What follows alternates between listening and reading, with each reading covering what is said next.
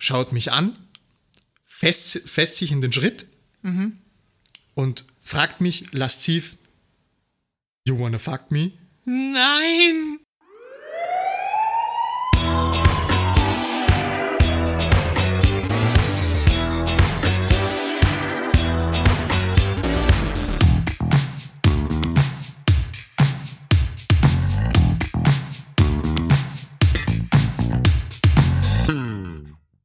Und herzlich willkommen, meine lieben Blaulichtfanaten und solche, die es werden wollen. Ich bin die Marie und ihr hört eine neue Folge Blaulichtflüssigkeit. Wirklich wieder mal physisch neben mir befindet sich der Stefan. Hallo. Servus, liebe Leute. Ich hoffe, ihr habt einen super Start in die Woche hingelegt. Und ja, ich hoffe, ihr habt eine großartige Woche für euch. Marie, was ist so passiert? Mein Standardsatz. Alles, alles. Ähm, wir haben uns jetzt eine Zeit nicht gehört tatsächlich. Ähm, und seitdem war ich zwei Wochen, also zwei Dienste in Wien. Ich war auf einem großen Festival, wo ich irgendwie auch aus Versehen Ersthelfer war. Also mehr als Ersthelfer. Die Geschichte ist ziemlich grandios. Ähm, und ich bin umgezogen. Also ich habe jetzt eine neue Wohnung, die super cute ist, aber ich schleppe die ganze Zeit Kisten und habe am ganzen Körper blaue Flecken deswegen. Ähm, genau, das ist so die, die, die Kurzfassung. Dazwischen gehe ich noch arbeiten und habe einen Rettungsdienst manchmal. Ja, ich muss ja eh sagen, dass äh, ich ein bisschen beleidigt bin, dass ich deine Wohnung noch nicht gesehen habe. Das finde ich tatsächlich äh, sehr beschämend. Ich habe sie auch schon ganze drei Tage. Das sind mindestens zwei zu viel, wo ich nicht, nicht zu Besuch war, Maria. ja, das werden, wir, das werden wir auf jeden Fall nachholen. Die nächste Aufnahme gibt es dann bei mir in der Wohnung. Was war bei dir los? Du, eigentlich nicht viel. Viel arbeiten, ein bisschen Rettungsdienst fahren, weißt du, das das ganz normale, das ganz normal, der ganz normale Wahnsinn, wie man, wie man so schön sagt. Ja, aber du warst auf einem Festival. Ähm, Da hast du sicher mega viel coolen Scheiß erlebt, oder? Ja, schon. Also das Festival war prinzipiell extrem cool, extrem lang tatsächlich, weil wir uns eingebildet haben, wir müssen ganz früh fahren, damit wir einen coolen Campingplatz kriegen, was natürlich auch funktioniert hat. Aber ich bin halt auch nicht mehr die Jüngste und so sechs Tage am Stück ähm, trinken ist, ist, äh, ist, ist ähm, eine Aufgabe und ich war dann schon ganz froh, dass ich mir den Montag noch zusätzlich freigenommen habe, weil das, das wäre nicht gegangen. Ich war bis Mittwoch noch heiser. Ja, aber das ist in deinem Alter dann schon langsam schon ein Problem, gell? Absolut, absolut. Also, Wir werden alle nicht jünger und ähm, da wird es dann irgendwann schon von, von ein, am halben Tag verkatert sein, gefühlt, auf einen Tag verkatert sein und dann irgendwann mal hängt man dann schon zwei Tage nach und äh, Genau. liebe Leute, an, an, an vor allem auch die jüngeren ZuhörerInnen, ähm, Leute, das, es, es, wird, es wird nicht besser. Genießt Ja. die Zeit, wo, wo der Kater nur maximal einen Tag dauert und dann ist man wieder topfit. Genießt die Zeit, äh, sie wird nicht ewig äh, währen und von dem her, lasst das krachen. ja, das ist so dieses, wenn du, keine Ahnung, am Samstag weg warst und du denkst dir am Montag, fuck, werde ich krank? Und dann so, oh nein, ist der Zweitageskater. Passt schon, alles gut. Der IK-Urlaub lässt schon grüßen, oder? Ja, absolut. ähm, nein, es war ein richtig, richtig cooles Festival, ähm, war, hat Spaß gemacht.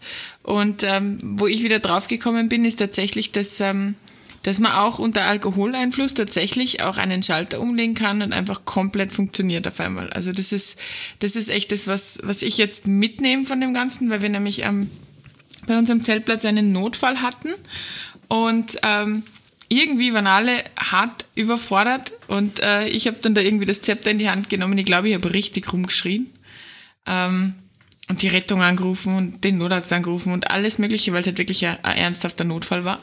Ähm, und äh, es war dann wirklich äh, so ein Dreiviertelstunden Einsatz voller Hacklerei und äh, war spannend. Also ich, ich habe einfach meinen Pegel kurz vergessen gefühlt. Ich war nachher auch nüchtern. Ah, okay, also das heißt, das ist im, im, im tatsächlich sehr angeheiterten Zustand Ja, passiert, dass du ja.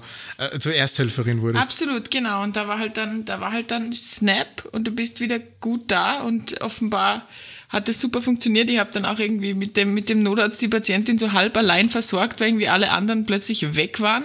Also es war ähm, spannend, lustig, ähm, aber auch irgendwie creepy zu sehen. Also ich finde, das, das Weirde ist halt einfach, wenn das so vor deiner Nase passiert irgendwas, dann hast du nicht die Zeit, deinen Piepser zu beantworten, ins Rettungsauto zu gehen, zu schauen, was steht denn drauf, welche Art Notfall könnte mich denn erwarten.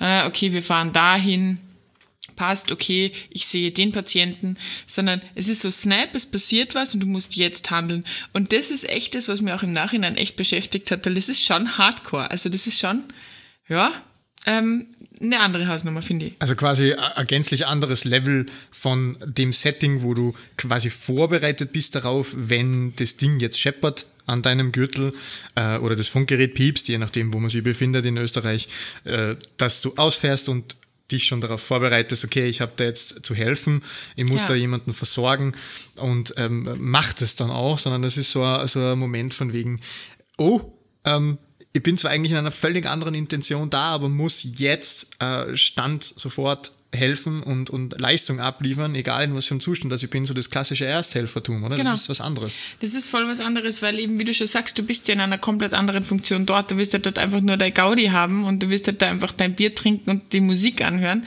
Und wenn dann halt dich sowas dann wieder in deine Rolle kickt, also ich hätte eh nicht anders gekonnt, als da sofort irgendwie was zu tun, ähm, weil ich auch in irgendeiner Form gewusst habe, dass ich unter, unter diesen Menschen, die halt da noch vor Ort waren, die beste Option war, trotz meiner einiger Biere vorher. Ganz schön arrogant, ganz schön arrogant. na, na, aber ich habe halt die Ausbildung irgendwo auch besoffen. Lustig war, sehr lustig war, ähm, neben unserem Zeltplatz war ein Haufen Urologen, junger Urologen, die äh, wir da irgendwie kennengelernt haben. Die waren aber schon so pass-out drunk, die haben nicht mehr helfen können. Äh, Das heißt, äh, das, der ist jetzt nicht auf einmal da gestanden und hat gesagt, wo kann ich einen Katheter legen? Ja, ganz im Gegenteil. Also die, die, es war ganz witzig, weil die sind nämlich sogar am Vortag waren sie irgendwie total nervös, weil irgendwer halt einfach besoffen war. Und dann haben sie zum Zuckermessen angefangen und haben das überhaupt nicht mehr zusammengebracht, weil sie quasi dieses Zuckermessgerät gar nicht mehr richtig dahin gehalten haben. Und es war ein Massaker. Und ich bin dann darüber und gesagt, soll ich euch irgendwie helfen? Nein, nein, es passt schon.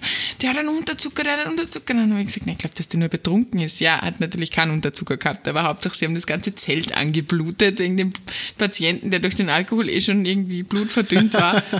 Dann eher einen Zucker von 120 gehabt hat oder so. Ja, stabil. Ja. Stabil. Ja, aber das ist, äh, das ist sehr auffällig, finde ich. Also ich habe auch so meine Erfahrungen mit äh, betrunkenen Ärzten oder angehenden betrunkenen Ärzten und das, das ist eigentlich immer eine Katastrophe. Also das, man merkt einfach, dass die mit, mit Akutsituationen, also vor allem präklinischen Akutsituationen, total überfordert sind oft, weil sie einfach nicht wissen, was sie ohne ihren Behandlungsraum, ohne ihren Notfallrucksack, den sie im Krankenhaus vielleicht äh, öfter verwenden, was sie da wirklich tun müssen das, was, oder was Priorität hat. Und in meiner Urologe, jetzt, äh, liebe Urologen, sollte jemand zuhören, ähm, fühlt euch bitte nicht äh, da jetzt äh, angegriffen, so ist es natürlich nicht gemeint, aber ähm, Urologen sind jetzt nicht so bekannt für das Handling von Notfallsituationen. Ich spiele da jetzt ganz bewusst auf die, auf die letzten Folgen an mit ähm, Dermatologen. Ja, absolut bei dir. Ähm, na, war extrem funny. Also das stimmt schon. Ich meine, die sind halt auch in einem anderen Setting und du kannst halt das, was du kannst, glaube ich, halt am liebsten, am besten in dem Setting. Und da sind wir, glaube ich, auch ganz gesegnet, ist jetzt das falsche Wort, aber ich meine, wir sind es halt einfach gewohnt, in jedem Einsatz immer und immer improvisieren zu müssen. Wir haben halt unser Zeug dabei, das hat mich auch furchtbar gestresst, dass ich nichts hatte. Ich habe mich dann bei den Sunnies bedient ähm, von den anderen und dann hatte ich wieder Zeug, das war dann schon so, hu, aber ich war 20 Minuten alleine, weil das halt ewig gedauert hat alles. Ähm, und das ist schon stressig und das, da verstehe ich die Urologen. Aber wie gesagt, die, die haben nicht einmal irgendwie groß, also die waren halt einfach echt tot. Es hat sich ein bisschen angefühlt wie diese, kennt ihr diese Briten, die dann einmal im Jahr irgendwie nach Österreich oder nach Malle kommen und sich dann da richtig arg umschneiden und irgendwie nur, nur, nur einmal Festplatte neu formatieren und dann wieder nach Hause ins richtige Leben. So ein bisschen hat sich das bei denen auch angefühlt. Ich glaube, die wollten halt einfach mal normale Menschen sein und nicht Ärzte. Das erinnert mich gerade so ein bisschen an, an Ischgl und Coronavirus. Ja. So, so Holländer-Style. Einmal die Pandemie in Holland äh, zum Ausbrechen bringen. Danke, Ischgl. an der Stelle, aber die Party war sicher geil. Also, Die Party war äh, sicher super. Ja, das Thema mit äh, Coronavirus, das verfolgt uns, glaube ich, auch noch eine Zeit lang, aber äh, das ist eine Diskussion, die möchte ich jetzt gar nicht anfangen. Nein. Das ist was, was Nein. unter meinen Kolleginnen und mir und auch im privaten Umfeld so omnipräsent ist und ich glaube, euch wird es da auch so gehen, liebe ZuhörerInnen, dass da einfach ähm, oft sehr hitzige Diskussionen daraus entstehen und das möchte ich jetzt eigentlich gar nicht aufbringen. Deswegen hören wir jetzt auf, drüber zu reden, ganz ehrlich. Ja. Das, glaube ich, ist nicht so lustig. Ja. Ähm, aber ich war ja auch in Wien, um jetzt gleich noch mit meinem Sprechdurchfall weiterzumachen. Und da hatte ich zwei richtig lustige Dienste wieder beim Kollegen. Und äh, wir haben echt, echt, echt coole Fahrten gehabt, wieder viel machen können. Natürlich auch Sachen, die jetzt nicht so wichtig waren, wie, keine Ahnung, Bewusstloser am Bahnhof, der dann eigentlich dann nur gechillt hat. Ähm, aber prinzipiell hatten wir einen, einen Fall, der, der ganz cool war, oder witzig eigentlich. Ähm, da sind wir zu einer hypertensiven Krise gefahren. Die Dame hatte einen Blutdruck von 230 Systole ähm, mit einer Endorganschädigung schon. Also die war schon, die war schon so ganz, ganz rot im Gesicht, die hatte extrem Kopfweh, die hat sehr geschwitzt. Ähm, das heißt im Endeffekt, ja, also, also Notfall halt schon. Mhm, hört sich ähm, an, ja. Mhm. Mhm. Und in Wien ist es halt so, dass wir ein blutdrucksenkendes Mittel bis zu einer gewissen Maximaldosis als Notfallsanitäter geben dürfen. Und ähm, der, mein Kollege hat eben den NKV, also der darf Venenzugänge legen und er schaut sich halt so diese Venen von der Frau an. Wir müssen den Blutdruck nochmal nachsagen. Oh, okay, da müssen wir jetzt was geben. Passt, ich richte das alles her. Und äh, die Frau sagt so, ja, aber ich habe so schlechte Venen. Und dann sagt er, oh je. Und dann sagt sie, ja, gerade letzte Woche haben sie sechs Versuche gebraucht, bis das, das funktioniert hat. Solid. Und, ja, genau. Und er halt schon so ein bisschen so, oh je, aber wir sollten da jetzt schon schnell mal hm, den Druck senken. Und ähm, das Witzige war, das erste Mal hat er dann nicht getroffen. Und dann war schon so Stimmung, so, ah, fuck, scheiße. Oh no, ja, genau. demotiviert. Ja, genau, voll direkt. demotiviert. Ja. Und er halt auch die Schweißperlen auf der Stirn, weil halt einfach auch klar war, dass jede Minute länger, die, die diesen hohen Blutdruck hat, ist halt scheiße für sie. Und jede Minute länger kann halt auch Scheiß passieren, sage ich jetzt mal. Und ähm, dann hat er das zweite Mal ähm, getroffen und er und sie waren gleichermaßen so erleichtert, dass er einfach, während er quasi sieht, es kommt Blut, es passt alles, gell, nach diesem Wehenflug so hält und sagt zu dem Patienten, sagt High Five und die zwei haben einfach eingeschlagen, weil sie beide so happy waren, dass dieser Wehenflug jetzt Der Putsch war. Mhm. oh nein. Also richtig witzig. Und dann ist es super gegangen. Dann haben wir den Druck gesenkt, dann war die wieder chillig drauf und dann haben wir die ganz normal ins Krankenhaus gefahren.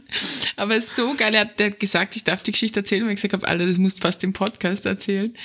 Ähm, Richtig witzig. Also ein High Five für die Patientin, weil man die Vene getroffen hat. Hast ja. das, kennst du das? Nee.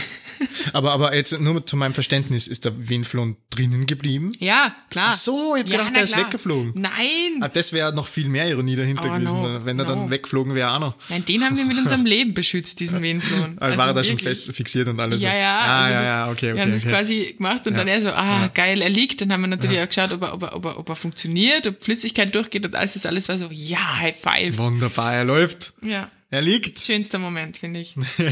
ja, das ist, das ist tatsächlich ein sehr feiner Moment. Wenn, ja. Vor allem, wenn du dann Patienten da liegen hast, und das kenne ich aus meinem Arbeitsalltag natürlich auch zu Genüge mit richtig schlechten Venensituationen. Mhm. Und das sind auch ganz, ganz oft so onkologische Patienten, Krebspatienten, irgendwelche Karzinompatienten, die ganz, ganz, ganz schlechte Venen haben. Und dann, und dann sagen sie schon so, ja, nein, also bei mir ist das wirklich immer sehr schwer. Das letzte Mal haben sie achtmal gestochen, bis sie was gefunden haben.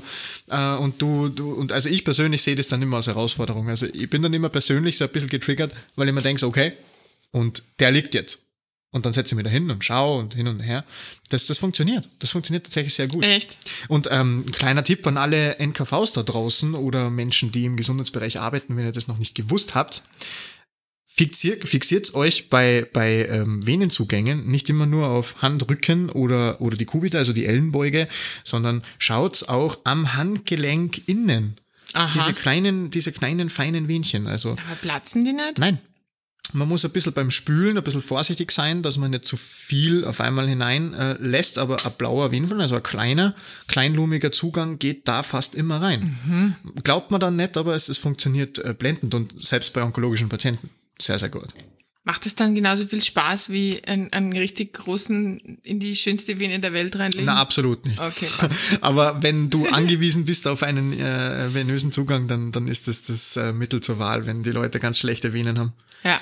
Ja. ja. Oder am Fuß. Habt ihr schon mal gesehen, dass wer am Fuß gestochen hat? Nein, aber ich habe eine total tolle Vene am Fuß, wo ich immer denke, die die könnte mir selber stechen wahrscheinlich sogar. Ja, ich lade dich gerne dazu ein, beim nächsten Nachtdienst vorbeizukommen, dann lege ich dir da einen Windflon rein. Überhaupt Voll gern. Ja, passt. Oh nein, bitte legt euch nicht irgendwo Windflons rein. Macht das nicht. ja, na, tut's das, tut's das besser nicht, oder? Nur von Menschen, die das auch können. Das, das ähm, ist empfehlenswert. Und nicht im betrunkenen Zustand. Ich habe meine Erfahrungen, Leute, lasst es einfach. Das ist, das ist ein Blödsinn. Ich enthalte mich jetzt hier. schwach. Schwach, Marie. Schwach. Also es ist enttäuschend. Wie immer. Ja, Spaß beiseite. Ich bin froh, dass ich sie da habe, die Marie. Und es macht wie immer sehr viel Spaß mit dir. Äh, was war bei dir in der Arbeit los die letzten paar Wochen? Boah, ähm, ja, Rettungsdienst war bei mir leider sehr, sehr wenig in letzter Zeit, muss ich, muss ich sagen. Weil ja, aus Zeitgründen und ähm, habe dann auch andere Aufgaben innerhalb vom Rettungsdienst übernommen gehabt, äh, die nicht jetzt direkt am Patienten zu tun gehabt haben. Deswegen ähm, ist in den letzten Wochen jetzt nicht so viel dazugekommen, aber die Woche wird äh, stark rettungsdienstlastig. Von dem her, da wird, wird sicher nochmal einiges dazukommen. Aber ich habe äh, eine recht eine nette Geschichte mitgebracht aus, aus der Klinik als, als meinen ersten sinnvollen Beitrag zu dieser Podcast-Folge. ähm, ja, wir haben wieder mal, äh, ich habe wieder mal Überwachungsdienst gehabt und ähm, ich habe mir in der Früh schon gedacht, so, okay, hey, es ist äh, Samstag Vormittag. Das wird sicher ein Scheißtag, weil ähm, es ist Wochenende und ähm, die Leute, die unter der Woche arbeiten, die ballern sich am Wochenende meistens relativ schön die Birne weg in irgendeiner Form. Yay. Und da sind dann auch ganz oft äh, diverseste Substanzen im äh, Mischkonsum dabei. Gott, da, da muss ich mich dann anhängen mit einer Geschichte. Aber ja, es ist wirklich furchtbar. Ja, das ist also, also ich mache sehr gerne am Wochenende Dienst, prinzipiell auch Nacht. Aber du musst einfach klar sein, Freitagnacht, Samstagnacht, du hast sicher früher oder später irgendeine Intoxikation da liegen. Und meistens irgendwelche Mischkonsumgeschichten. Das ist immer unangenehm. Auf jeden Fall, da haben wir äh, mit der Rettung eine bewusstlose junge Frau ähm, eingeliefert bekommen, die wir dann überwacht und monitorisiert haben. Äh, die, ja, vielleicht kurz zur Optik, das war einfach wirklich eine ganz zierliche äh, junge Frau. So, ich, ich, ich persönlich, wir wissen bis heute nicht, wie alt sie war, aber ich, wir schätzen sie so 35 vielleicht maximal und äh, rein von ihrer Aufmachung her eindeutig dem Rotlichtmilieu zuzuordnen. Ah, oh, ja. okay. Ja, ja, ähm, das war ganz interessant. Sie hatte auch so ein, so ein, so, so Sackerl, so ein klassisches Einkaufssackerl dabei, voll mit Zeug und da war halt drinnen eine Wodkaflasche, so halb voll und ähm, ungelogen ungefähr 50 Kondome oh no. und irgendwie so Reservereizwäsche und so. Also eindeutig, also das war wirklich, ähm, ja, eindeutiger geht's fast nicht mehr. Sie hat auch selber sehr aufreizende Kleidung getragen. Oder sie war gerade auf dem Weg zu einem wahnsinnig, wahnsinnig anspruchsvollen Treffen keine Ahnung, zu, einem, zu einem, weiß zu einem jetzt, interessanten Wochenende oder da so. weiß ich jetzt ehrlich gesagt nicht, was ich dazu sagen soll, außer, außer die Frage, Marie, Nein. willst du über was reden? Nein, überhaupt nicht, gar nicht. Oder sollen wir da nachher reden? Nein, wir reden überhaupt gar nicht, erzähl eine da, Geschichte. Da reden wir nachher drüber. Okay. naja, wir haben sie dann halt ähm, wie immer in der Überwachung monitorisiert, haben einen Zugang gelegt und ähm, Blut abgenommen, äh, EKG geschrieben, das volle Programm halt, mal Flüssigkeit angehängt, weil wir gesagt haben, okay, sie ist jetzt nicht vital bedroht in dem Sinne, aber sie ist halt bewusstlos. Also richtig bewusstlos. Ja, ja, die war, die war fetzenbewusstlos. Okay. Also da, da ist gar nichts mehr gegangen, auch mit Schmerzreiz und solchen Geschichten ist da nichts gegangen. Okay. Und ähm, ja, um dem, das Ganze ein bisschen vorwegzunehmen, ich habe sie dann, glaube ich, im Endeffekt an dem Tag zehn Stunden bei mir in der Notaufnahme gehabt. Also die hat einfach geschlafen, monitorisiert, überwacht geschlafen, dass sie halt ihren Rausch ausschläft. Wir haben auch bis zum Schluss nicht gewusst, was sie alles intus hatte. Ich glaube 2,8 Promille hat sie dann Oha. gehabt, also Alkohol einmal definitiv. Hm. Die anderen äh, Toxi-Scans waren alle negativ, also man, man weiß nicht, was sie genommen hat, aber das, auf was wir halt gescannt haben, war negativ. Und ähm, ja, war ganz interessant, weil sie hatte nur so ein, so ein Ober, so, ein, so, ein, ja, so eine Bluse an und Röckchen. Und das haben wir natürlich ausgezogen, damit wir sie monetarisieren können. Und sie hatte halt dann Unterwäsche an. Das war im Prinzip nur grobmaschiges Netz. Oh. Also es war nicht mehr. Also im Prinzip, du hast zwar was an, aber eigentlich nicht. Aber eigentlich nicht. Ja, das ja. ist schwierig. Mhm. Und dann, ja, sie hat halt ewig geschlafen. Zwischenzeitlich äh, hat sie sich dann in die Hose gemacht und ich bin fast in dieser Latschen am Boden ausgerutscht. Das war ein sehr unangenehmer Moment. Oh no. Äh, ich bin da so einen Meter hinge dahin geschlittert, habe mich gerade nur so abgefangen. Äh, glaube ich, war hat super lustig ausgeschaut. Also ich habe mich dann umgedreht und geschaut, hat das wer gesehen? Hat's wer gesehen? Ich glaube nicht. Ah. Aber ich bin mir, da kann man sich nie so sicher sein. Mhm. Ähm, habe dann die Reinigungsdame gebeten, ob sie mir helfen kann und sie so, ah, ja, sicher, sicher. Naja, die Dame ist dann irgendwann mal wieder munterer geworden. Hat sich dann gewundert, warum sie eine Schutzhose anhatte und nicht mehr ihr Gewand, weil natürlich mhm. habe ich sie dann frisch gemacht ne? Mhm. und äh, das Bettzeug gewechselt. Und ähm, ja, dann hat sie gemeint, sie muss aufs Klo. Dann habe ich zu ihr gesagt, ja, das ist gut, dass Sie das sagen, weil einmal ist es schon schief gegangen. Ah, dann hat sie mich angeschaut. Aha, aha. Ja, ja. Gut. Dann habe ich gesagt, trauen Sie sich zu aufzustehen. Dann hat sie gesagt, ja, sie glaubt schon. Gut, dann probieren wir das jetzt einfach mal. Also Bett runtergelassen, habe sie aufgesetzt und gesagt, jetzt bleiben Sie mal kurz sitzen und mal schauen, ob der Kreislauf hinhaut, habe sie von die Kabel runtergenommen und dann habe ich sie halt da Richtung Toilette begleitet, die eh nur fünf Meter weg war oder so. Und dann ähm, geht sie da so wankend dahin und ich habe dann gesagt, oh nein, also die Gangsicherheit ist jetzt nicht so optimal. Mhm und habe dann die Toilette so, also die Türe zur Toilette habe ich so einen Zentimeter Spalt offen ja. stehen lassen, bin halt da stehen geblieben, ja, weil ich mir gedacht habe, wenn die umfällt, dann muss ich was tun. Ne? Es macht ist eher Usus eigentlich, gell? das muss man im Rettungsdienst auch, dieses die, die Toilette so anlehnen, dass die zwar Privatsphäre haben, aber das nicht zugesperrt ja. ist, damit du eingreifen genau. kannst. Privatsphäre wahren ist wichtig in jeder Situation, wenn es jetzt nicht unbedingt eine akut lebensbedrohliche Situation ist, dann muss man ein bisschen drüber wegschauen, aber ähm, ganz allgemein ein wichtiges Thema. Und ähm, dann steht sie halt vor dieser Kloschüssel und ähm, will sich, die, sie zieht sich diese Hose runter, zieht sie sie auch runter und dann, dann hat sie gesehen, dass ich halt durch diesen Spalt so ein bisschen einen Blick rein habe, mehr oder weniger, und ähm, schaut mich an, fest, fest sich in den Schritt mhm. und fragt mich lasziv, you wanna fuck me? Nein! Und und ich habe da gestanden und habe mich gar nicht ausgekannt und habe dann nur so gesagt so, ja, danke, nein. ähm, das war so ein... Heute nicht. Heute nicht, habe ich schon, ist schon erledigt heute, alles gut. also, das, ja, das war vom Typ her ein Mensch, ah. ihr kennt es sicher alle, die in, in diesem einschlägigen Beruf unterwegs sind. Es gibt Menschen, da willst du einfach nicht näher als einen Meter Radius hin, weil du das Gefühl hast, nur durch eine reine Berührung mit der Hand bekommst du alles, was man so ausfassen Tripper. kann. Ja, alles, alles mhm. mögliche. Ja, hab dankend abgelehnt, haben sie dann wieder ins Bett äh, zurück begleitet, haben sie wieder zugedeckt, sie hat dann noch ein paar Stunden weiter geschlafen und ähm, ja, aber sehr, sehr kuriose Situation. Alter, ich meine, da, da, da schaust doch auch blöd, oder? Also wenn du quasi da einfach deinen Job machst, dir so überhaupt nichts denkst dabei und dann auf einmal so eine, so eine Frage aus dem Nix kommt. So, ja klar, sicher, geh mal. Danke, dass du fragst. Klar, ich komme gleich dazu. Ja, Tür genau. zu und wieder schauen. Nein, nein, nein. Also das war wirklich ähm, eine schwierige Situation. Oh Gott.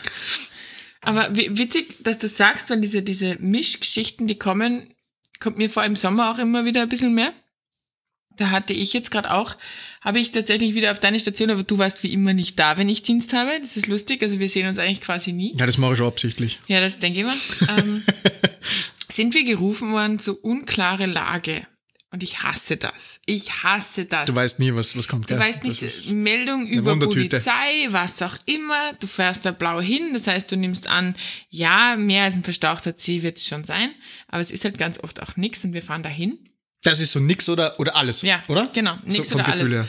Und das, das war ganz, ganz, ganz schräg, weil wir sind da hingekommen, auf einmal ist da so ein Auto mitten auf der Straße gestanden und davor war großer Menschentumult. Und die sind schon alle so, kennst du das, wenn du diesen Leuten schon von weit weg ansiehst, dass da irgendwas eingeworfen worden ist, wenn die so ganz hektische Bewegungen machen und so? Ja, so, also, also unnatürlich. Ja, genau, so unnatürlich, ja. genau. Und ja. ich habe mir gedacht, mhm. uh, okay, das ist sowas. Und dann ähm, war die Polizei aber noch nicht da und wir waren so, oh, jetzt aussteigen? Mm. Okay, gut. Dann ähm, habe ich aber, wir waren zwei Notfallsani witzigerweise auf dem Auto an diesem Tag und das war halt ganz, ganz, ganz chillig, weil eben mein zweiter dann gemeint hat, ja, ja, schau jetzt mal. Und dann sage ich so, passt. Dann habe ich mich halt auch aussteigen getraut, weil ich gedacht habe, wenn wir mehr Leute sind, die jetzt schauen gehen, dann passt es. Und dann hat es gleich geheißen, da liegt sie, da liegt sie, dir geht's nicht gut, die hat zu viel getrunken, die hat zu viel getrunken. Dann kommen wir und sehen da so ein Mädel in Embryonalstellung liegen, war wirklich ein Mädel, keine 18. So direkt auf der Straße, ne? Ja, so, so bei so einem parkenden Auto. Und die anderen sind ja da rumgesprungen, haben rumgeschrien, haben sich gegenseitig angepöbelt. Das war eine total tolle Atmosphäre. Unangenehm sowas. Genau. Und die liegt da und ich schüttel sie halt und sie macht die Augen auf, sieht mich, springt auf und läuft davon. Und in dieser Zeit, so, furcht, wow. so furchteinflößend muss sie ausgeschaut haben. Und in dieser Zeit sind aber die Polizisten schon gekommen, haben die, haben die, haben die Lage gecheckt und sind ja quasi nachgelaufen. Wir sind halt irgendwie so nachgetrottet, weil wir uns halt gedacht haben, ja, okay. Wie schnell waren die unterwegs, bitte? Ja, die war schon schnell. Also die, die war schon, die hat schon, die schon gesprintet, aber es waren nur ein paar Meter, weil dann ist sie wieder zusammengesackt und ist wieder in Embryonalstellung irgendwo rumgelegen. Gut, dann bin ich halt wieder hingegangen, habe sie geschüttelt, sie ist wieder aufgestanden, ist wieder weggesprungen. Gut, das Ganze haben wir dreimal gemacht. Die wollte partout weg von dir. Ja, offenbar. Das haben wir dreimal gemacht, dieses Spiel. Die Polizei war dann auch irgendwann so, ah. und ich denke mir so beim, beim vierten Mal, denke ich mir so, ja, passt, okay, geh wieder hin, schüttel die, passiert nichts. Denke ich mir, das ist neu. Okay, passt. Dann gehe ich hin, Schmerzreiz. Nix. Denk mir, auch neu. Okay. Guck mir die Schutzreflexe an. Nee. Denk ich so, oh, okay. Jetzt ist sie weg. Jetzt ist sie weg. Jetzt ist sie weg. Passt. Dann haben wir die ins Auto und dann haben wir uns die im Auto genau angeschaut und die hatte dann so stecknadelgroße Pupillen nur, eine Atemfrequenz von ungefähr acht. Also sehr wenig, sehr, sehr langsam geatmet und vor allem so typisch unregelmäßig, so ganz lang nix, dann ein so und dann wieder ganz lang nix, ja, also einfach, einfach klassisch, sage ich jetzt mal, Opiatatmung, sage ich mal. Mhm. Ähm, und mein Kollege ist dann raus, weil wir waren uns halt dann relativ einig, dass das kein Alkohol ist. Und ähm, beziehungsweise nicht nur. Und raus und dann hat's geheißen, ja nein, ähm, das ist äh, eventuell schon auch Heroin. Ähm, und, und wir dann so, Und oh, die Leute gesagt ja genau, weil oh, er ist okay, halt ja, raus und ja. hat halt gefragt, so, so, Alter, jetzt lügt uns nicht an, wir wissen, dass die nicht besoffen ist, was hat sie genommen? Und Ja, mh, also dürft schon auch, also andere Substanzen, aber das Heroin dürft ihr dann quasi einfach so ein bisschen das, das Kraut ausgeschüttet haben, sag ich mal. Und wir sind dann sauschnell ins Krankenhaus gefahren, tatsächlich auch ohne Notarzt, weil durch das, dass sich die so schnell verschlechtert hat, von herumspringen zu bewusstlos, haben wir uns einfach gedacht, wir müssen jetzt, jetzt fahren. Sauerstoff geschaut, dass die gescheit sättigt, geschaut, dass die Atemwege frei sind und gib ihm. Und ja, die haben wir dann da hingefahren und es war dann tatsächlich ähm, eine Heroin, ein, eine Heroinüberdosis, ja. Mhm. Wild. Ja, ganz ein junges Mädel. Mhm. Ganz schlimm. Hat sie die dann während der Fahrt nur irgendwie verschlechtert oder ist das Ja, dann relativ. ist, ja, also sie, von der Atemfrequenz ist sie immer weiter runtergegangen, aber da haben wir ja Gott sei Dank gegensteuern können. Aber sonst äh, nicht, also nicht dramatisch. Sie ist nicht gestorben, sagen wir so. Also sie war schon tiefst bewusstlos, aber sie, genau, also absolut nicht mehr wegbar. Und da denke ich mir schon, weißt du, ich meine, wir wohnen in einer Stadt, die für mich immer recht harmlos ist. Und wenn du dann da irgendwo hinkommst, wo Minderjährige einfach Heroin schnupfen, da bin ich dann schon irgendwie ein bisschen aus meiner Welt gerissen, muss ich sagen. Also es ist schon jedes Mal, weißt, wenn jetzt irgendwer trinkt und dann hat er vielleicht noch Gras konsumiert, okay, ja, passt. Aber ja, andere Hausnummer. Ja, das stimmt schon. Also unser, unsere Stadt ist eigentlich jetzt nicht unbedingt bekannt für eine große Drogenszene oder so. Aber ich glaube, dass da schon viel passiert, ohne dass wir es überhaupt mitkriegen. Also jetzt auch rettungsdiensttechnisch, dass wir da einfach ganz viel nicht mitkriegen, weil das einfach dann im häuslichen Umfeld geregelt wird und äh, oft sind dann eh so, also ich habe mal mit einem guten Freund drüber gesprochen, der da ähm, sehr, also Erfahrungen hat in dieser Szene und er ist nicht stolz drauf, aber er hat gesagt, so, er, äh, im Nachhinein ist er froh, dass er weiß, was er zu tun hat, wenn was ist. Ähm, aber er hat halt auch eine harte Jugend gehabt. Hat sie Gott sei Dank super da fangen, alles gut. Aber er hat auch gesagt, so, also du, du kriegst schon ganz viel nicht mit, weil, also wenn du das schlauer machst, dann hast du da ja eh wen dabei, der aufpasst, der nüchtern bleibt, mehr oder weniger, und schaut, dass alles gut ist und halt auch Hilfe holen kann, wenn's schief geht, Ja. nach dem Motto. Ja. Und ich glaube, dass das ganz oft was ist, was wir gar nicht mitkriegen in, in unserer Stadt. Das stimmt. Das stimmt, weil es halt einfach auch ein ganz anderes Milieu ist. Ja. Aber ich bin froh, ehrlich gesagt, dass, ich, dass man jetzt äh, im Rettungsdienst per se jetzt nicht ständig oder täglich auf täglicher Basis wie in, in Großstädte von mir aus mit, mit dem Thema konfrontiert sind. Das stimmt, weil ich meine, dieses Muster musst du halt auch mal erkennen, sag ich jetzt mal. Ja. Also das musst du halt auch mal dann auch entspannt nehmen können, unter Anführungszeichen, und sagen können, ja, schaut nach Heroin aus oder Entspannt nach irgendeinem nehmen, ja. Opiat. entspannt nehmen. Schwierige Wortwahl. Entspannt nehmen als Sanitäter die Situation, hallo? Geht's noch? Das war ein Schuss in den Ofen, Marie. Aber nice try. einen Schuss ins Also, Knie. aua, na bitte nicht. Habe ich nicht so Bock drauf. ja, na. Aber wenn wir schon, wenn wir schon ähm, bei Thema Sachen sind, wo wir froh sind, dass wir es nicht ständig haben. Tripper. Trippe. Okay. Ich glaube, das ist das nächste Thema, über das wir uns nach der Aufnahme unterhalten sollten. Nein, nur weil es vorher, weil's vorher Thema war. Ja, Geschlechtskrankheiten sind übrigens auch die Dermatologen zuständig, gell? Just saying. Nicht die Urologen. Nein, Okay. Auch gut. nicht für alles, aber, aber für die meisten Geschlechtskrankheiten sind es die Dermatologen. ja. Wie geht's dir mit Hausnotrufen? So ganz allgemein? Hasse ich wie die Pest. Okay. Für alle Nicht-Rettungsdienstler äh, ein Hausnotruf. Also es gibt in, in vielen ähm, ähm, Ländern gibt es so ein System, wo du dich anmelden kannst, oft da von großen Rettungsorganisationen selbst organisiert, wo du zu Hause eine Station aufgestellt bekommst. Du zahlst du einen monatlichen Fixbeitrag, so ähnlich wie ein Handyvertrag oder so in die Richtung.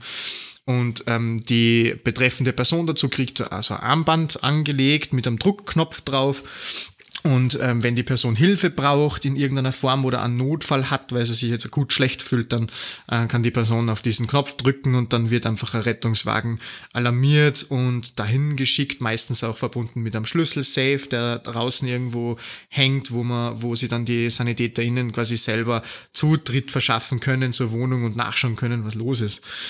Und ähm, also ich persönlich habe da schon äh, sehr äh, eigenartige Erlebnisse gemacht mit äh, solchen Sachen. Eigenartig ist einfach kein Begriff, was man da für Sachen erlebt. Weil Ja. ich meine, was ich so schräg finde, ist, im Normalfall wirst du angerufen und du wirst erwartet, ja. Also das heißt, irgendwer macht dir aktiv die Türe auf, sagt, hallo, schön, dass ihr da seid, ihr müsst da hin. Und Hausnotruf fühlt sich für mich immer ein bisschen wie Einbrechen an. Weil du nimmst diesen Schlüssel, du weißt dann den Code, weil dann sagt er die Leitstelle und so weiter, und du machst dann diese Tür auf und du, das ist natürlich dunkel meistens. Und da ist halt natürlich nicht mal wer. Und du suchst dann den Patienten. Und äh, es kommt halt auch immer wieder vor, dass du die Leute halt auch überrascht, weil die vielleicht irgendwie zufällig draufgekommen sind und dann stehst du einfach bei denen im Schlafzimmer. Schockst sie zu Tode. So, schockst sie zu Tode. Das hasse ich, echt. Oder, Wow. aber ich, ich persönlich gehe da immer schon mit einer Heidenvorsicht rein, weil ich mir einfach denke, so, okay, schläft er jetzt nur oder, oder, ist er steht der? Ja, voll. Absolut. Aber da habe ich ein Erlebnis gehabt, wie ich in meiner alten Dienststelle gefahren bin. Das war eine sehr ländliche Gegend. Ganz viele, ganz viele Wald und Wiesen und Kühe und also mehr Kühe als Einwohner in dieser Gegend. Oh. Ja, schön, prinzipiell voll schön. Aber muss man mögen, natürlich, ja. Ähm, und wir sind da zu einem Hausnotruf gerufen worden. Äh, Da war es schon, ja, das war, war, war so Herbst und es war schon dämmerig, so am späten Nachmittag und ähm, das war im Endeffekt, wie sie dann herausgestellt hat, ein Hof. Also so, kein Hof, also kein Bauernhof, das stimmt, Blödsinn.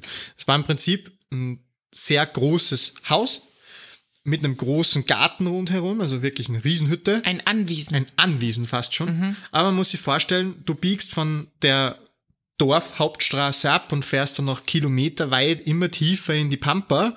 Und ähm, das ist dann irgendwann nur so einspurige Straße, so eine Bauernstraße gewesen. Und, und ähm, das Haus ist einfach mitten im Nirgendwo gestanden. Da waren auch keine Nachbarn rundherum. Nichts. Nicht mal Straßenlaternen gab's da oder sonst irgendwas. Es war Stock. Also wirklich schon richtig düster dort. Ja ja, es, äh, kam halt, also die Alarmierung war quasi ähm, Hausnotruf, kein Sprechkontakt.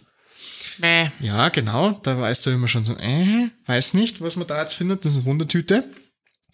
Und dann sind wir da aufgeschlagen und dann, du kriegst normalerweise dann immer im, im Zusatztext dazu geschrieben oder die Info halt irgendwie, wo der Schlüsselsafe versteckt ist. Ja, was ich da jetzt kurz noch dazu sagen muss, vielleicht ist kein Sprechkontakt, ist deswegen, weil natürlich dann jemand versucht, die zu kontaktieren. Wenn die da draufdrücken auf diesen Knopf, dann fragt irgendwer so, also ruft die an oder durch das Armband, weiß ich nicht ganz genau, bei uns ist das auf jeden nach Fall Modell. so. Je nach Modell wird er dann gesagt, hallo Frau Huber, geht's Ihnen gut, was brauchen Sie? Und wenn die halt nicht mehr antworten, dann ist das für die quasi nochmal eine Stufe dringender, weil es ja sein könnte, dass sie nicht mehr antworten können. Das heißt, Ja. man fährt da halt schon mit diesem kein Sprechkontakt unentspannt dahin. Ja. Ja, Es gibt dann schon nochmal eine Steigerung, wenn, wenn, wenn die Leitstelle schon weiß, okay, das kommt öfter vor, dass sie unabsichtlich drücken, dann wirst du auch ohne Blaulicht hingeschickt. Äh, Ja. Wenn das jetzt aber was ist, wo du sagst, okay, ah, da ist jetzt wirklich was, dann wirst du auch mit, äh, mit Blaulicht hingeschickt und dann steht oft auch schon dort Notfall vermutet zum Beispiel. Ja, genau. Also, Und, nicht, ja. Genau. Normalerweise steht die Beschreibung da, von wo das, wo der Schlüssel ist. genau, genau. Und dann ähm, sind wir dann angekommen, ein Riesenhaus. Ein rie eine riesige Hütte, wunderschönes Haus, ich meine, ähm, alt, massive Steinwände, richtig cool eigentlich. Stockdunkel. Und es hat draußen schon gedämmert, es war eigentlich schon mehr finster als hell. Und dann stand halt da so, ja, der Schlüsselsafe ist hinterm Haus, äh, in ähm, Lichtschacht.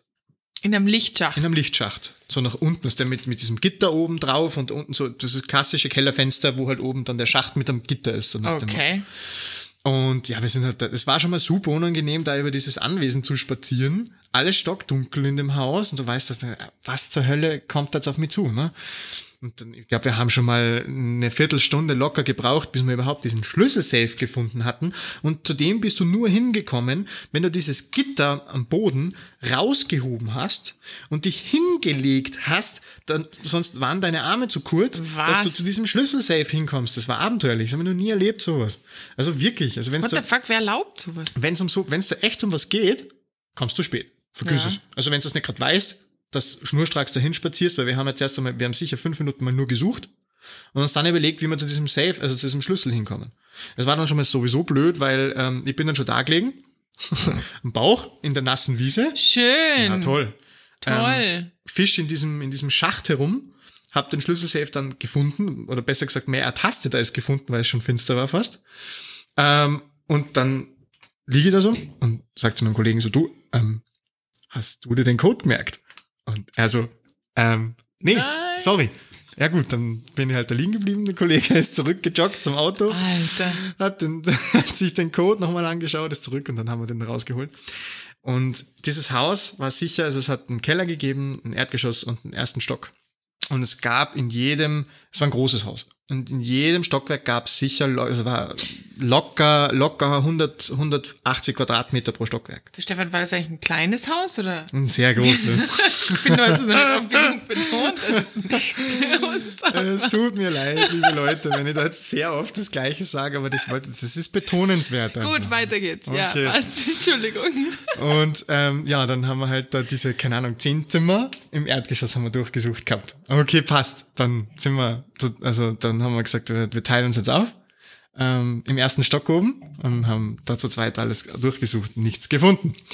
Dann haben wir uns wieder im Erdgeschoss getroffen und dann haben wir gesagt, gut, es bleibt noch der Keller. Oh nein, Dieses, es war nicht der Keller. stockfinster in diesem Haus. Wir haben auch kein, nicht geschafft, ein Licht anzuschalten. Aus irgendeinem Grund. Es ist nicht gegangen. Also die Schalter waren alle tot. Also da dürfte irgendwer die Sicherung rausgedreht gehabt haben. Alter.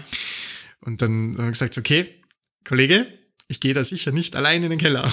Da gehst du jetzt schön mit, weil ich bin ein bisschen ein Schisser, was das betrifft. Und jetzt teilen wir uns nicht auf. Jetzt teilen wir uns sicher nicht mehr auf und dann sind wir da zweit in den Keller. Hat sich dann herausgestellt, das war ein sehr unspektakuläres Ende. Das Haus war leer und ähm, das muss man jetzt eigentlich erklären fast. Wenn du Besitzer so eines Hausnotrufgerätes bist, ähm, kriegst du in regelmäßigen abgemachten Abständen einen Kontrollanruf, wo sie fragen so, ja, geht's Ihnen denn gut? Und wenn da keiner abhebt, dann schicken sie auch jemanden hin zum Nachschauen. Und ähm, das läuft halt auch so, dass du halt auch sagen musst, wenn du mal ein paar Tage nicht da bist, dann musst du halt anrufen und sagen, ich bin jetzt ein paar Tage nicht da, macht euch keine Sorgen. Der Herr, der da noch gewohnt hätte, ist schlichtweg einfach mit seiner Family auf Urlaub geflogen und hat einfach vergessen, Bescheid zu sagen, dass er nicht da ist. Und wir haben halt dann da dieses leere Anwesen durchsucht, aber es war so gruselig, ich sag's dir. Alter, das ist immer, ich habe auch mal, so, das habe ich irgendwann ganz früher schon mal erzählt, so ein Haus mit so einem Bunker wie aus dem Zweiten Weltkrieg, irgendwie total schräg, mit auch niemandem da. Also das sind die, das sind für mich echt so Gruseleinsätze, wo ich immer froh bin, wenn irgendwie wer mit ist, der mutig ist. Weil Ja. sonst muss es ich sein und da habe ich ganz wenig Bock drauf. Und dann so, okay, ich bin jetzt mutig. Ja. Ich hatte das mal im Tagdienst, dass wir auch zu einer Dame gefahren sind, weil du gesagt hast, du weißt nicht, schlafen sie oder sind sie schon tot? Äh, und das war, war so wenigstens helllichter Tag, aber wir haben halt dann die, die Tür zum Schlafzimmer aufgemacht und dann liegt da so eine Dame im Bett, regungslos und so ein bisschen grau im Gesicht und so, ah, ist die, ist die noch am Leben, gell? Und dann, dann bin ich dahin und habe gesehen, okay, sie atmet, das ist ja schon mal gut, prinzipiell. Und habe sie halt dann so angestupst und habe halt gesagt so, ja, fiktiver Name, Frau Meier, Frau Meier, hallo? Keine Regung. Ich habe gedacht, so, okay, passt. Ich glaube, wir können da mit einer bewusstlosen Patientin rechnen jetzt. Und dann der Kollege, das war damals ein hauptberuflicher Kollege, ist halt dann hin, Frau Meier, Frau Meier, hat die mal richtig angeschrien. Plötzlich reißt sie die Augen auf, setzt sich auf im Bett, völlig von der Rolle, kennt sich null aus, was gerade passiert ist, hat sich herausgestellt, sie hat schlichtweg einfach die Hörgeräte nicht drinnen und hat, ist einfach so schwerhörig, dass sie es nicht gehört hat, dass wir durch die ganze Wohnung gepoltert sind. Classic. Wahnsinn, der Schocker. Sch- Schlimm, schlimm, richtig schlimm. Vor allem ähm, der Moment, wenn du, wenn du die Atmung checkst, und nah am Ohr des Patienten, also nah mit deinem Ohr am Gesicht des Patienten bist und auf einmal machen die, was? oh Gott.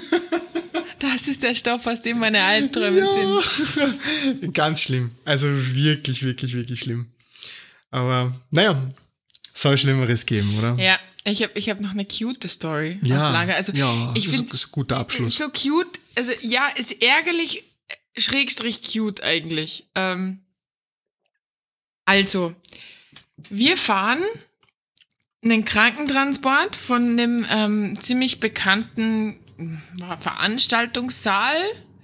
Ähm, heißt ja Sturz, Absturz, mehrere Verletzungen und finden dann so eine Patientin, so eine Frau stehend neben so einem Security und neben so einem Polizisten und ähm, lassen die dann lassen die dann mal einsteigen und so ja sie ist die Patientin und ich guck mir die Frau an und die Frau hatte wirklich mehrere blutunterlaufene Beulen am ganzen Körper. Wow. Genau. Meine erste Frage war daraufhin, was ist passiert? Sagt sie, ja, sie ist gestürzt. Dann sage ich, okay. Ähm, dann war die zweite Frage, sind sie blutverdünnt? Sagt sie, ja, mit allem, mit dem man so blutverdünnt sein kann. Ich ah, so chillig. Okay, also die hatte wirklich, also wirklich so so, so richtige Golfballgroße, also blutunterlaufene Dellen, ja, am Arm Boah. und am Fuß und am Kopf irgendwie auch. Boah. Und dann denke ich mir so, ja, das gehört angeschaut. Ja, dringend, definitiv. ja, ja. Das kann echt Probleme bereiten. Genau, das kann absolut ja. Probleme bereiten, gell? Und ähm, dann packe ich die ein und, und fange halt so an, mit ihr zu sprechen und wir fahren halt in die Richtung Krankenhaus und sagt sie, ja, da war ich halt eh schon mal. Und dann sage ich, ah, wieso waren Sie denn heute schon mal? War aber eine, eine Ausländerin, also eine, eine Touristin, sagen wir. Und dann ähm, sagt sie, rüstige Dame, 80 sicher. Okay, also schon eine ältere. Älter, aber total lieb, ja. total süße Frau. Und dann sagt sie, ja, ich wollte mir das ja eigentlich vorher schon anschauen lassen, aber da waren so viele Leute und unser Konzert ist doch losgegangen. und dann sage ich, bitte nochmal ganz langsam. Was? Und sagt sie, ja, das ist ja eigentlich, da was 23 Uhr, ja, ist eigentlich schon um 17 Uhr passiert. Und dann sage ich so, okay, und wieso zur Hölle sind sie dann nicht dort geblieben, wenn sie schon dort waren? Und sagt sie, ja, nein, unser Konzert. Und dann wollte sie schon richtig schimpfen und wollte sagen, hallo, das geht nicht, das gehört angeschaut, das ist wichtig, sie sind blutverdünnt, da kann sonst was passieren. Und dann kriegt sie so ganz glasige Augen und sagt, wissen Sie, das ist das Ritual von mir und meiner Freundin, solange es halt noch geht. Wir sparen das ganze Jahr auf dieses Konzert und das wollten wir uns einfach nicht verübeln lassen. Und es war so schön trotz allem, aber ich hätte es nicht verpassen können. Meine Güte. Mein Herz ist zergangen. Meine Güte. De facto hätte sie eigentlich nur nach einem Taxi gefragt bei diesem Security und die haben dann gemeint, sie müssen da jetzt die Rettung holen, weil offensichtlich ein akuter Notfall äh, da vorliegt. Egal. Es hat mein Herz ein bisschen berührt. Ach Gott. Dieses, genau, also dieses, dieses, wir haben sie dann dahin gebracht, weil das Konzert war ja vorbei. Ja. Ne? War ja gut. Aber die spart echt ein ganzes Jahr lang mit ihrer Freundin auf diesen einen Konzertabend, auf diesen einen Trip eben in die Stadt, um, um den sich nicht einmal von fünf blutunterlaufenden Beulen einfach versauen zu lassen. Meine Güte, da kann, ja. da kann man nicht einmal sauer sein, oder? Na, da kann man überhaupt nicht sauer sein. Da kann man echt, na, das geht gar nicht. Na, das geht nicht, weil es ist einfach so eine cute Geschichte, weil Gut. auch so dieses, solange es noch geht, das ja. hat auch, da schwingt halt auch schon so ein bisschen dieses, ja, der Lebensabend. Das mit, Leben ist vergänglich, ja. Ja, voll. Ja, ja. Ähm, in solchen Situationen wird man sich dessen halt schon bewusst, gell? Ja, schon, schon. Also de facto cute, cute auf jeden Fall. Also, also das passiert mir nicht oft, dass ich äh, mit Menschen so, so connecte. Aber wenn's mal passiert, dann beschäftigt mich das oft ja. lang. Ja. Also das muss ich, muss ich schon wirklich sagen. Ich habe auch kürzlich einen Patienten ähm, betreuen dürfen, der ähm, ALS hat. Also oh. eine neurodegenerative Erkrankung im Endeffekt. Ja. Und ähm, das war ein junger Mann, bitte. Mm. Der war, der war vielleicht, der war keine 50. Und er hat gesagt, so, ja, ähm, bis vor zwei Jahren ist er ganz normal gegangen, gelaufen, Ski gefahren und äh, es hat angefangen damit, dass er so eine Schwäche in seinem rechten Arm hatte und das hat dann ewig gedauert, bis er eine Diagnose hatte. Also er hat gesagt, ein halbes Jahr hat es sicher gedauert und fünf Spezialisten, bis er irgendwann die Diagnose ALS bekommen hat. Und ähm, dann hat es innerhalb von eineinhalb Jahren ist es so ausgeartet, dass er jetzt ein Vollpflegefall ist. Also Boah. geistig total fit Ganz lieber Kerl, aber er kann keine Extremität mehr bewegen. Geht nicht mehr. Das ist halt voll schlimm, glaube ich. Also, und da finde ich es auch wieder gut, ich meine, da gehen jetzt die Meinungen wieder sicher auseinander, aber dass man nicht weiß, was so mit einem passiert. Absolut. Weil sonst, glaube ich, hätte man eigentlich nur Angst vor dem Tag, wo es dann losgeht oder hätte ständig Angst, dass es losgeht oder so. Aber das verstehe ich, das sowas beschäftigt mich auch gerade so ganz junge Krebspatienten. Ja, ja, ja. Ähm, ja, ich meine, Kinderkrebs braucht man nicht reden, dass das unfassbar schlimm ist, aber auch diese Menschen, die vielleicht ein bisschen in meinem Alter sind und dann auf einmal Hirntumor Wild. oder so. Wow. Wild. Ja. Das finde ich auch immer so heftig ähm, in der Notaufnahme, wenn Leute kommen mit einem simplen Husten und sagen so, na, ich habe seit äh, drei Wochen so einen extremen Husten und äh, jetzt seit neuesten Bluthusten in der Fachsprache, Oh, oh. Fachsprache Hämoptysen, ähm, Bluthusten und ähm, dann kommt die Ärztin zu dir und sagt so, boah, also der in der Koje, in der Behandlungskoje, der, der auf dem CT, der hat Lungenkrebs und zwar einen riesigen. Boah. Und das ist halt eine Erstdiagnose, ne? Und die, das ist halt dann heavy. Richtig heavy. Muss man schon sagen. Aber um, glaube ich, das Ganze jetzt ein bisschen positiver zu Ja, jetzt beenden. bin das ich äh, gespannt, wie du den Bogen jetzt umbringst. also ich glaube, ich glaube, es ist einfach äh, mega wichtig, liebe Leute, genießt euer einfach Leben, euer Leben. Macht das Beste draus, genießt jeden Moment, den ihr habt und, und äh, seid keine Fahrtnocken, sondern Fahrtnocken. Fahrtnocken. Das kannst du unserem deutschen Publikum Fahrt, erklären. Fahrzip, Fahrtnocken, Satz nicht langweilig. Genau, genießt euer Leben, das ist vielleicht ein guter Genau, Schluss. geht's raus, man weiß nie, was passiert. Und, und ich glaube, man braucht, da- man braucht da nicht Angst haben vor Krankheiten oder so, weil wenn es passiert, passiert's eh. Ja. Du kannst eh nichts machen. Ja. Aber es ist, weiß ich nicht, du kannst doch rausgehen und vom Bus überfahren werden, weißt du? Mhm. Also scheiß drauf. Das stimmt, ja. Völlig wurscht. Leute, genießt die Zeit einfach mit euren Lieben. Ja, ab 2023 gibt's dann unseren Kalender mit Lebensweisheiten äh, zu kaufen. Nein, das ist ein Witz. Ja, es gibt jetzt dann einen, einen, einen zweiten Podcast, liebe Leute. Nur mit Kalendersprüchen. Nur mit Kalendersprüchen. Marie liest eine Stunde pro Na, Monat eher du. nur Lebensweisheiten vor. Nein, das machen wir sicher nicht. Sicher Okay. nicht, sondern wir beenden jetzt hier diese Folge und schicken Ja. die Leute in ihren wohlverdienten Montag. Wohlverdienter Montag. Das Ja. hört sich fast an, als wenn du die Leute niedermachen willst eigentlich. Nein, überhaupt nicht. Ich habe alle sehr lieb. Okay, ja, da schließe ich mir an. Vielen Dank fürs Zuhören und ähm, ich wünsche euch noch eine wunderschöne Woche und wir hören uns in 14 Tagen. Bis bald. Ciao!